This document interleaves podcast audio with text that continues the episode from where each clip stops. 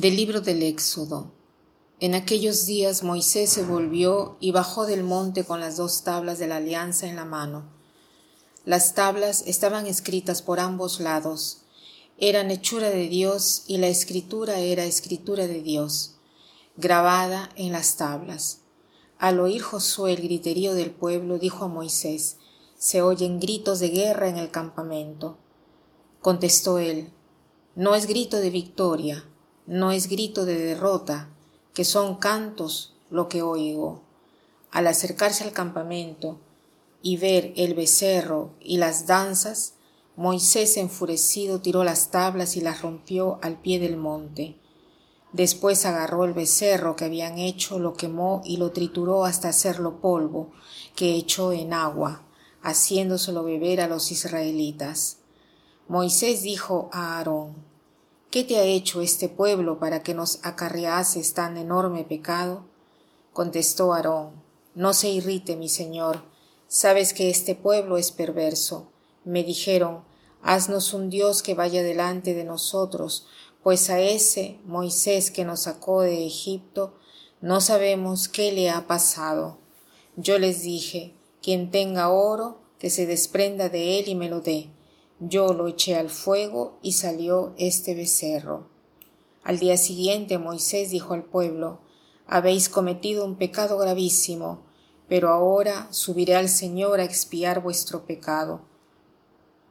Volvió pues Moisés al Señor y le dijo, Este pueblo ha cometido un pecado gravísimo, haciéndose dioses de oro, pero ahora o perdonas su pecado o me borras del libro de tu registro.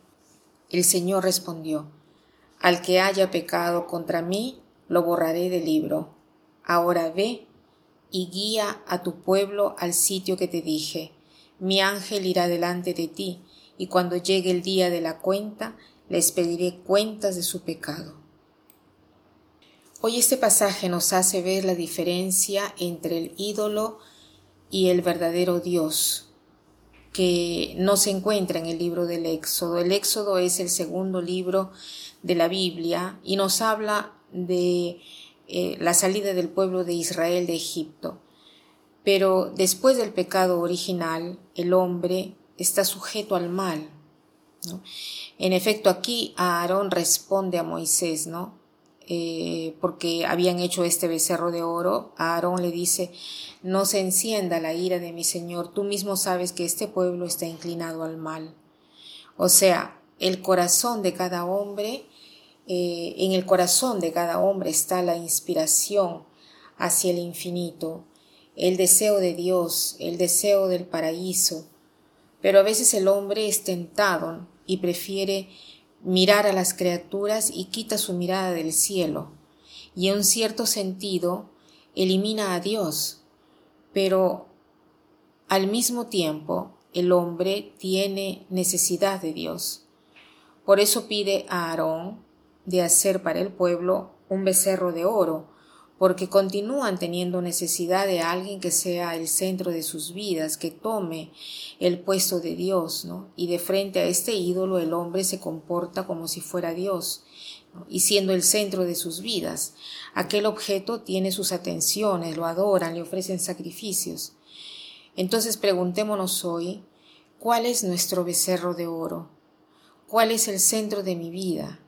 ¿Qué cosa estoy sacrificando con mis energías, eh, con mi dinero, a dónde va mi tiempo, a dónde van mis energías, a dónde va, eh, a dónde paso yo la mayor parte de mi día, a qué cosa está apegado mi corazón, cuál es el deseo más grande que tiene mi corazón para, eh, digamos, y para comprenderlo veamos a qué cosa doy más espacio y tiempo, ¿no? A qué cosa me dedico.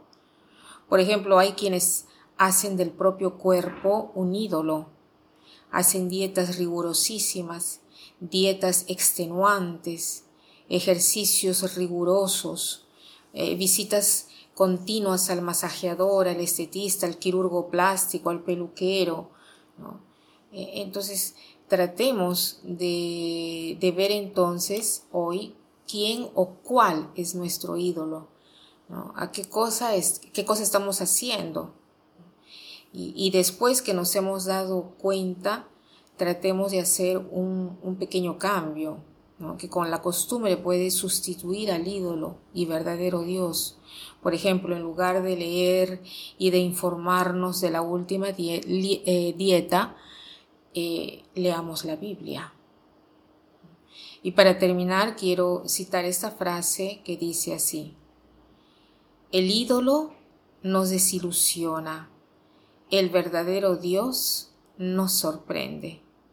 El ídolo nos desilusiona, el verdadero Dios nos sorprende. Que pasen un buen día.